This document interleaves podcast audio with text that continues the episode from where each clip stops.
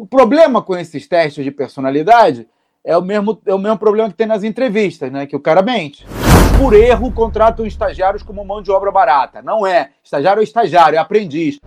Então, essa pessoa, esse aluno, ele saía de lá meio que formado. Se eu precisa, quando eu precisava de alguém, eu ia simplesmente ia lá e buscava os melhores. O cara põe na, na, na rede social lá, sei lá, no Tinder, ele põe lá que eu sou loura de olhos azuis. Cara, no primeiro encontro ele já vai perceber que você é morena de olhos castanhos. Este é o podcast CEO na Prática, no qual você ouve dicas práticas de gestão para aplicar no dia a dia do seu negócio. O tema de hoje é como contratar certo. E para ajudar a colocar as ideias em prática, eu conto com a ajuda de Vitória Brandão. Boa tarde, Vitória. Oi, boa tarde, Cláudio, tudo bem? Tudo bom. Hoje a gente pensou em como em falar como contratar do jeito certo, porque na verdade muitos empresários têm muita dificuldade em contratar as pessoas para a empresa, né? Isso é um desafio muito grande para eles. E eu queria entender por que isso é uma dificuldade tão grande, por que é tão difícil contratar alguém para sua empresa? Porque as pessoas mentem. Ninguém chega na empresa e diz assim: olha, eu tenho um problema que eu como durante o expediente, ou que eu saio para fumar a cada cinco minutos, ou que eu brigo com tudo que é chefe. Ninguém fala isso. As pessoas chegam na empresa e falam assim, ah, porque eu tenho não sei o quê, 3 mil certificados disso e 4 mil é, pós-graduações daquilo outro, e eu fiz, eu fiz, eu falei e tá. E qual é o seu maior defeito? Ah, é porque eu sou muito perfeccionista. Vai pro cacete, cara. Sabe? Então, assim, é, é muito difícil você contratar, porque você tem que se guiar pelo que as pessoas fazem, não pelo que as pessoas falam. Só que num currículo, numa análise de currículo, você não tem como ver o que o cara fez. Numa entrevista, você não tem como ver o que o cara fez. Então fica bem complicado. Gente que nós contratamos, que nós falamos, esse é o cara, esse é o cara. Passou duas semanas e a gente percebe, pô, não é nada disso, o cara mentiu, saca? É, e a gente percebeu que existem algumas ferramentas que dá para usar nesse contexto para você é, melhorar. Não dá para ser 100% assertiva, mas dá para melhorar. E essa sacada, que, que, são os testes de assessment, é uma das ferramentas. São os testes de, de assessment. Assessment é uma palavra que eu não conheço a versão portuguesa em português dela, mas é, é assim, é como ver o perfil pessoal através de testes. Eu descobri, eu descobri não, né? eu, eu, eu aprendi que existem maneiras de você identificar o perfil de uma pessoa com testes simples. É assustadora a maneira como nós somos previsíveis. Mas além do, da forma como o candidato se comporta, você não acha que o empresário tem algum tem alguma dificuldade em se comportar na entrevista? Por exemplo, vai entrevistar errado, vai fazer alguma coisa que de repente está indo por um caminho, mas não é bem por aí. O que acontece é que quando o candidato senta para uma entrevista, ele está nervoso. E quando uma pessoa está nervosa, ela não, não consegue se soltar. Então, acho que o principal, a principal tarefa do entrevistador numa entrevista deveria ser deixar o candidato à vontade. Essa deveria ser a principal tarefa, sabe? Senta aí, toma um café, canta aí, aí, como é que foi a vinda para cá? O que, que aconteceu? Antes de entrar na entrevista, deixa o cara à vontade, porque aí você consegue bater papo com ele e no bate-papo sentir qual é a do sujeito. Quais foram os maiores erros que você presenciou ao longo desses anos todos? De contratação, do, do contratante errando em relação ao, ao que está sendo contratado. Eu acho que o maior, maior, problema das empresas é que elas contratam por é, competências técnicas, quando elas deveriam contratar por atitude pessoal, por perfil pessoal. A competência técnica tem que ter um mínimo, né? Se eu vou contratar um editor de vídeo, o cara tem que saber fazer edição de vídeo, ele tem que ter um mínimo né, ali. Mas entre dois caras que sabem fazer edição de vídeo, é, eu, eu tenho que dar preferência àquele que gosta de aprender, aquele que gosta de tentar coisas novas, aquele que gosta de compartilhar o conhecimento com os colegas, porque esse é o tipo da coisa que nós damos atenção na nossa empresa. A camaradagem, a, ao espírito de equipe, ao empreendedorismo, à inovação. É, tem outras empresas, por exemplo, que o cara tem que fazer o que mandam. Então tá, você tem que fazer o que mandam, eu tenho que contratar entre duas pessoas que sabem editar vídeo, teria que contratar o cara que faz aquilo que é, que é mandado fazer e pronto. Então, as empresas deveriam estabelecer um perfil do que, que elas gostariam em termos de características pessoais dos candidatos e, e separar o que é competência técnica do que é característica pessoal. De maneira que na contratação a gente possa fazer a sondagem das duas coisas. Eu consegui sondar a, a, a competência técnica através de testes ou de enfim, provas, ou enfim, tudo já. Por exemplo, eu tinha, eu tinha um candidato que, para mim, o inglês era, era fundamental, certo? Porque ele ia procurar em fontes é, no exterior e tudo mais. E o cara chegou com um currículo dizendo que ele era fluente em inglês. Você tem um cara na minha mesa, peguei um livro, na hora que eu fui conversando com ele, pá, não sei o que, ah, você é fluente em inglês? Como, não, porque eu fiz curso de não, não sei o que. Ah, beleza. Levantei, peguei um livro meu em inglês, abri numa página aleatória, falei, diz aí o que tá escrito aí. Aí o cara se enrolou todo, não conseguia ler uma página de um livro em inglês. Então, você percebe, isso aí é um teste, é uma maneira de ver se, o, se o que está no currículo é o, que ele, é o que ele de fato é. Mas tem uma outra situação, que essa não dá para testar tão facilmente, que é o cara que te diz que ele é, é inovador, mas quando você vai ver na prática, ele é extremamente conservador. E para isso, o, os testes de acesso, novamente, podem ajudar. Porque você faz um teste lá, responde a 50 perguntas e o cara pinta você melhor do que a tua mãe. É, e aquele, essa história que você falou que contratou um cara que era sensacional, quando você viu ele não era nada daquilo. Ele passou por esses testes? Me conta um pouquinho mais dessa história. Olha só, esses testes foram desenvolvidos ao longo de 38 anos, o processo de contratação. Né? Hoje tem um processo que tem quatro ou cinco etapas lá na empresa, inclusive eu, eu não dou mais pitaco nisso. Agora tem a galera do RH que é extremamente competente e que eles trazem. Inclusive a minha, minha gerente de RH é coach certificada, quer dizer, é uma, é uma pessoa extremamente competente nisso daí. Mas, é, e eu, mas eu percebi a importância desses testes uma vez que eu, quando, quando eu estava divorciando é, e eu não sabia o que fazer e tinha, tinha um monte de coisa. E aí a minha irmã, que é meio esotérica, me sugeriu fazer um mapa astral. E eu fui lá tão, tão com o pé atrás que eu, eu não falei meu nome, eu não falei o que, que eu fazia, não falei nada, não tinha como ele saber quem eu era. Eu marquei mas qual é seu nome? Falei meu, meu nome do meio. Ah, só, só falei para ele mesmo a data de nascimento e o lugar que eu nasci. Cara, depois de uma hora, esse cara me pintou melhor do que a minha mãe. Impressionante, eu fiquei impressionado. Eu fiz, eu fiz um outro mapa astral depois para tirar a prova. E foi, olha, é impressionante. Você que está me ouvindo, se você nunca fez mapa astral, faça, nem que seja para tirar dúvida, porque eu continuo não acreditando, não, tem, não faz sentido para mim que a, posição, a, a posição dos planetas indique qual é o perfil de uma pessoa. Mas, ó, não tem bruxas, mas que lazai, lazai, entendeu? Troço Sim. funciona. Mas aí, enfim, depois dessa daí, eu comecei a prestar mais atenção nessa coisa de, de teste de personalidade, comecei a fazer testes de personalidade. E como eu faço para mim mesmo, eu sou honesto nas respostas. E é impressionante. Olha, é assustador como esses testes de personalidade eles, eles atestam a personalidade. Então, hoje nós usamos testes tipo DISC, tipo Personality Chart, para identificar. O, o problema com esses testes de personalidade é o, mesmo, é o mesmo problema que tem nas entrevistas, né? Que o cara mente. Ele vai, faz o teste, mas ele mente. Ele fala o que ele gostaria de ser, ou o melhor de si. Mas, assim, são, são indicadores. Hoje o processo ele tem a prova técnica, para ver se ele tem a competência adequada, tem a prova é, de personalidade, que a gente faz através do assessment, tem dinâmicas, a gente faz dinâmicas presenciais, tem entrevistas, são processos. Mas o, o, ponto aqui, que talvez seja o mais importante, Vitória, é que eu acho que o, o empresário deve aprender a, a, contratar pela, pela atitude. Tem que ter um mínimo de competência técnica, mas o mais importante é a atitude, não é a competência técnica. Porque a competência técnica se aprende.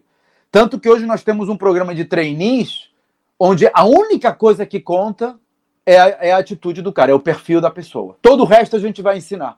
Ao longo Sim. de seis meses a gente ensina. Se o cara está no suporte, eu ensino suporte. Se ele está no comercial, eu ensino comercial. Se ele está no técnico, eu ensino técnico. No programa de trainee, nós ensinamos o cara. Porque a competência técnica se aprende, mas a atitude não. Eu li uma publicação sua de muitos anos atrás que você fala, você recomenda que as empresas coloquem alguém para acompanhar esse candidato é, por fora das entrevistas, né? É. Por exemplo, você deu o exemplo de acompanhar ele no elevador depois da entrevista, por exemplo, para conhecer essa pessoa. Você ainda acha que isso é válido, que isso é aplicável? Olha, olha, é super válido e a gente aplica. Não vou contar todas porque senão perde o efeito. Mas, por exemplo, É, se você vier participar de uma entrevista na Nasajon e depois que você sair, você tocar o elevador, tiver alguém contigo no elevador, você pode, você pode no mínimo suspeitar de que essa pessoa também está ali para fazer parte da, da entrevista de seleção. Você está entendendo? Porque o que acontece depois da entrevista nos bastidores é tão importante quanto o que acontece na entrevista, ou mais importante, porque ali você está sendo você mesmo. Né? Você falou também na, nas, nas suas postagens a respeito das mídias sociais. Existe mesmo essa pesquisa da, da, das redes Caraca, sociais? É um como existe? É parte do processo. E assim, todo mundo devia fazer, porque olha só, não tem duas pessoas. Eu não sou, eu não sou um Cláudio aqui no podcast e um outro Cláudio lá na Nazajon e um outro Cláudio na praia. O Cláudio é o mesmo, cara. Se eu sou é, extrovertido, se eu sou boa praça, se eu sou inteligente, legal, todas as coisas que a minha mãe diz que eu sou, eu vou ser esse cara aqui e em qualquer situação. Agora, se, se, eu sou um cara egoísta, por exemplo, eu posso dizer para você que eu não sou, mas na hora que eu sair, eu for na rede social, você vai ver isso muito rapidamente. Então, uma das coisas que a gente faz é coletar informações nas redes sociais, sim. Vamos usar um exemplo agora que a gente teve, não sei se você acompanhou, a gente teve recentemente uma campanha das médicas mulheres é, que elas foram questionadas por uma revista que elas não poderiam usar biquíni, por exemplo, postar foto de biquíni. Vamos supor que você é o, o CEO de um hospital, você vai contratar a chefe desse departamento lá de cirurgia. E aí você entra na rede social da médica e tem fotos dela numa festa, tem fotos dela de biquíni na praia. Você acha que isso interfere tanto assim? São duas coisas ah. diferentes. A primeira coisa é o seguinte: se você entra numa empresa que diz que você não pode postar foto de biquíni e você aceita, o combinado sai barato. Então, é, é, é, é, justo, nessa, nessa situação, é justo eu ver você postando foto de biquíni e, e, e chamar atenção. Eu não acho, eu acho errado isso. Eu acho errado a empresa exigir que você não poste foto de biquíni. Mas o combinado sai barato. Então, por exemplo, Vamos pegar um exemplo mais prático ainda. Tem empresas que eu conheço que proíbem o relacionamento entre funcionários. Então você não poderia casar com outro funcionário da empresa, por exemplo, tá bem? E aí você entra e diz: não, não tem nada com, com ninguém aqui, eu aceito, tá beleza e tal, não sei o quê, e você não conta nada para ninguém, daqui a pouco começa a postar nas redes sociais você e o teu marido, entendeu? Saindo juntos e tal, e o cara vem e trabalha com a gente. Então, é, é, é, é lícito eu chegar e dizer, pô, Vitória, olha só, você mentiu aqui, você falou que não estava, mas está namorando o fulano de tal, que é nosso técnico de suporte. É nosso... Então, eu acho que as redes sociais, as pessoas deveriam tomar muito cuidado com o que elas mostram nas redes sociais, porque elas, por definição, são públicas, e as empresas deveriam sim usar as redes sociais para acompanhar, e, e, pelo menos no processo de seleção. No pilar da, da autonomia, por exemplo, que a gente está falando dos pilares né, da empresa vendável, então nesse pilar da autonomia, que eu, eu, chamo, eu chamo do segundo pilar, uma das coisas interessantes é que dá para você montar um time é, super competente, super engajado, sem muito dinheiro. Porque tem muito talento por aí, quando, naquele esquema de competência é, é, importante, mas não é o mais importante, o mais importante é a atitude.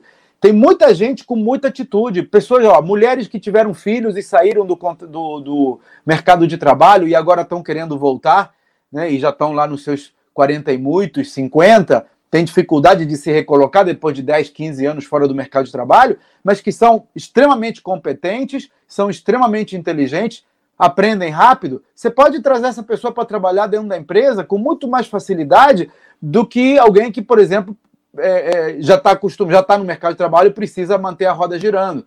Porque essas pessoas estão abrindo a roda. É, pessoas que se aposentaram, que já têm o seu sustento garantido, mas que não querem parar de trabalhar, não querem botar o pijama. Dá para trazer essa turma e são pessoas extremamente competentes. Hoje a pessoa se aposenta com 55, 60 anos, cara, tem, tem meninos de 70 e pouco. Os empresários, eles costumam saber, por exemplo, dos estagiários. Estagiário todo mundo sabe. Ah, vou contratar estagiário e, por erro, contratam estagiários como mão de obra barata. Não é. Estagiário é estagiário, é aprendiz. Ele entra como estagiário e, em seis meses, ele já aprende a profissão. E aí, se você não contrata o cara, ele começa a procurar emprego. Ou ele fica insatisfeito, porque ele já não é mais estagiário. Depois de seis meses, ele já aprendeu, já não é mais aprendiz. Então, o que, que, eu, o que, que eu tenho que fazer? Eu tenho que ter um, um, um, fluxo de estagiários. Eu tenho que poder contratar o estagiário, treinar o cara, seis meses depois, acabou teu estágio, bicho. Vai, vai procurar a tua vida. Se eu tiver vaga para você como sênior, eu te contrato. Caso contrário, entre outro estagiário aqui. Então, hoje a gente tem um fluxo de trabalho em que o cara entra, três meses depois ele já começa a ensinar o próximo, que aí não tem solução de continuidade. Então, a cada seis meses eu troco, a cada um ano, não sei, cada, cada estágio tem o seu período, mas o cara, o cara entra, vai subindo numa rampa, na metade da rampa ele já vai criando o próximo estagiário, daqui a um ano ele sai, o outro já dá continuidade, já tem o outro começando. Então, é, é como se fosse uma, uma, uma linha de produção de estágios, entendeu? Com isso você forma a pessoa, dá espaço para as pessoas se formarem e, e, permite ao cara lá na outra ponta é, fazer, fazer o pulo para o próximo nível. Quais seriam, para o Cláudio, os principais fatores chaves na hora de uma contratação? Então, fatores-chave é uma, é, é uma coisa que varia de empresa para empresa. Né? Na minha empresa, um fator-chave é a camaradagem. A gente contrata boa gente boa. Então, boas pessoas no sentido tecnicamente competente e pessoas boas no sentido camarada, que tá, sabe trabalhar em equipe, que gosta do que faz, que está feliz com a vida, está de bem com a vida. Então, boa gente boa é um dos valores para a gente contratar. Foco em resultados é outro. Eu, eu procuro pessoas é, que sejam capazes de focar no, no que traz melhores resultados, que saibam identificar o que, que elas fazem de bom que consegue o melhor resultado possível. Nós contratamos pessoas que, que têm uma postura moral, lícita, ética, camarada. É, isso para a gente são coisas importantes. Tem outras empresas que não. Eu também já vi. Minha filha trabalhou numa empresa dessas em que, pô, foda-se o que acontece com a camaradagem, eles querem saber o seguinte, é quem é, e, é, e é aquela coisa de disputa é, que faz as pessoas darem rasteira. A gente descobriu uma, uma das coisas importantes na gestão de pessoas, é, Vitória e você que me escuta, é alinhamento de interesses, né? Porque se eu falo assim, olha, eu quero que vocês sejam camaradas e que vocês sejam coleguinhas, mas cada um vai ganhar comissão sobre as suas vendas e vai ter um prêmio para quem vender mais. Que é um prêmio grande, poupudo só para quem vender mais. Eu não estou incentivando camaradagem alguma aqui. Então, a, a, a um, o interesse ali vai estar tá desalinhado com o interesse da empresa. Porque o cara quer mais é vender mais, vai ajudar o outro para quê? Aí, quando eu descubro isso, e eu descubro alinhamento de interesse, eu digo, como é que eu posso alinhar os interesses de maneira que cada um cuide do seu sim, mas também ajude o outro? E aí a gente foi inventando fórmulas e foi criando fórmulas. Hoje, por exemplo, o time de vendas, que é o mais fácil de exemplificar aqui, ele tem uma comissão própria para as vendas próprias, mas também tem uma comissão para o grupo. E o prêmio só se atinge quando todos atingem aquela meta. Então, se o grupo atingir a meta de vendas do mês, todo mundo tem, por exemplo, um acréscimo na sua própria comissão. Então, o cara ganha sobre o que ele produziu, mas ele também tem interesse em ajudar o outro a produzir o dele para a meta poder ser atingida. Então, com isso, eu alinho interesses. E assim, dessas tem em todos os setores, a gente chama de gincanas de produtividade. E nós, e nós fazemos essas gincanas com a ajuda dos próprios funcionários. Como que os seus funcionários eles te mostram se eles estão alinhados ou não é, na hora que você vai contratar? Que eles estão alinhados ou não com que você, com os ideais da empresa na é. hora que você vai contratar? Ok, nos testes e tudo mais. Mas existe alguma outra coisa que seja um segredo, alguma pitadinha de sal ali que está faltando? Essa de acompanhar o cara no elevador é uma legal, porque você sente qual é o comentário dele pós-entrevista, né? É, ou o que, que ele posta nas redes sociais logo depois. E tem outras situações. Por exemplo, a pessoa ela tem que ser insistente, mas não pode ser chata. E há casos assim? de, então, há, há, casos de pessoas que foram lá, fazem a, a, o processo seletivo, e o processo seletivo termina com um lamento, mas você não se encaixa no perfil o cara ele não se conforma, porra, mas eu sou o bando balandadã, né? como é que pode? Eu sou tudo que vocês botaram ali no perfil, eu sou e tal. E aí ele vai subindo, ele vai, ele, ele não satisfeito com o que o gerente de RH falou, vai para o diretor, não faz acaba chegando até às vezes em mim. E aí É, e a gente dá uma resposta pro cara, eu sempre dou uma resposta. E eu, eu especificamente, eu, normalmente eu dou mesmo, eu dou na lata. Digo, olha, aconteceu porque você foi chato, aconteceu porque você mentiu nisso, aconteceu não sei o quê. E o cara invariavelmente quer justificar. Invariavelmente. Tem, um, tem dois casos de, de pessoas que estão. Cara, a cada três meses o cara vem e insiste novamente, sabe? E, e assim, não dá, esse cara eu não quero. Até porque o fato dele insistir demais já demonstra que ele não faz não é boa gente boa, entendeu? Hoje em dia a gente tem muita pressa né, em resolver todas essas questões e geralmente a, necessidade de contratação aparece muito em cima da hora. Como que a gente faz para ter um bom planejamento de contratação, ter um, fazer tudo Ótima com pergunta. calma nesse, nessa pressa que a gente vive hoje? Ótima pergunta. Então, a melhor maneira de você solucionar esse problema é você preveni-lo, né? Então, se você, se você planeja, nós fazemos planejamento é, estratégico uma vez por ano e fazemos uma revisão do planejamento estratégico a cada seis meses. A gente estabelece o rumo lá para novembro, dezembro e a gente avalia se estamos indo no rumo certo lá para julho, né? Ou se é necessário fazer uma virada. Então, nessa análise de, de planejamento, a gente identifica que tipo de, de profissional nós vamos precisar. Então, a gente já começa a buscar essas pessoas e já começa a criar um aquecimento para essas pessoas. Ah, como é que você aquece sem contratar? Você cria uma lista, por exemplo, de pessoas interessadas naquele assunto e vai criando grupos de discussão.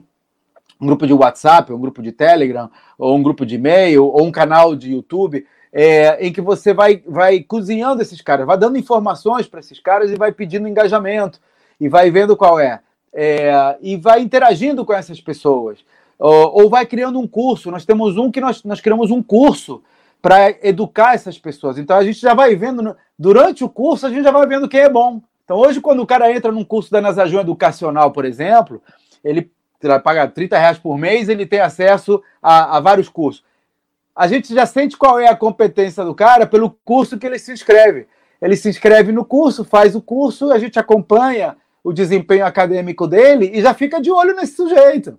Então, quando é como um banco de talentos como se fosse um banco de talentos, mas só que a gente é que está é, capacitando o talento e a gente está monitorando. Então, toda vez que surge uma vaga aqui, eu vejo quem está colar que serve. Se ele não tiver empregado em cliente nosso, nós vamos lá e oferecemos a, a vaga. Eu comecei a fazer isso desde o início. Eu, quando, quando a Nasajon começou, nós precisávamos de programadores numa linguagem que não existia, que era o Basic. Todo mundo naquela época só programava em COBOL. E aí o que, que eu fiz? Eu montei um curso de, de programação em Basic. Montei um curso, eu me lembro que eu tinha, junto com a Dismac, eu tinha lá 15, 20 pessoas e eu formava essas pessoas. Então, quando a gente tinha a demanda para clientes ou para nós próprios, nós pensávamos ali os dois, três melhores e trazíamos para lá. Eu fiz isso na Nasajon, na época que nós trabalhávamos também com, com a linguagem, é, era o M-Basic, né?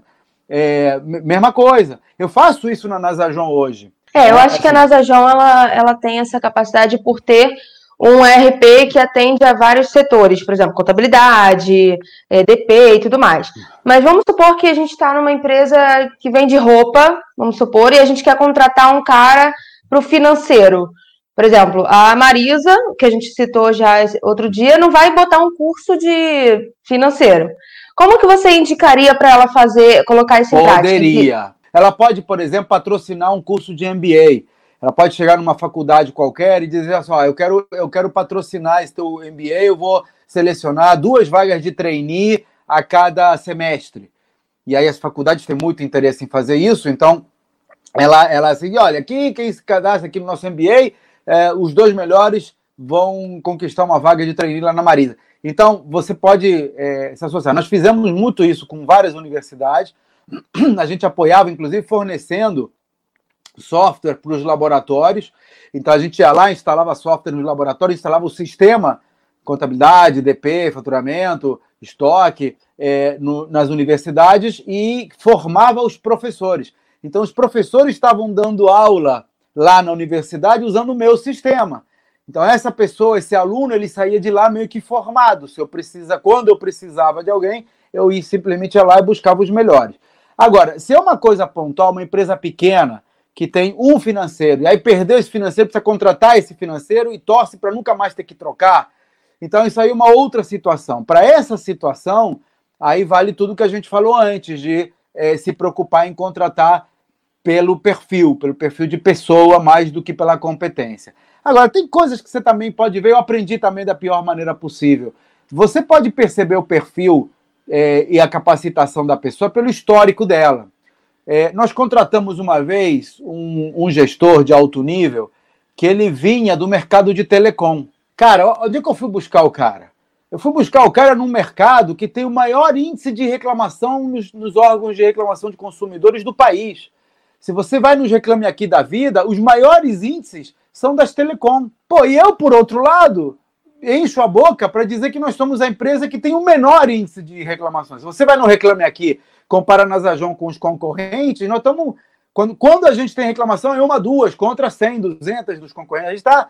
Assim, nitidamente, nós temos o maior NPS da categoria, nós nitidamente somos a empresa que melhor atende o consumidor e não é da boca para fora, tá ali os indicadores.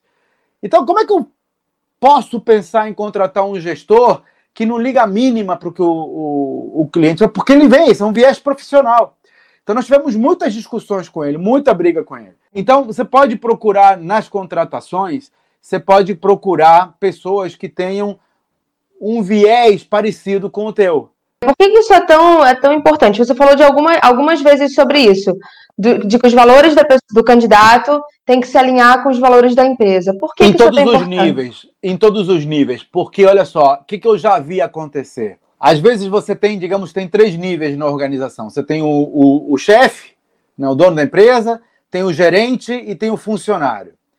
E aí o chefe, o dono da empresa, diz assim: não, eu quero contratar gente que seja capaz de agir por conta própria.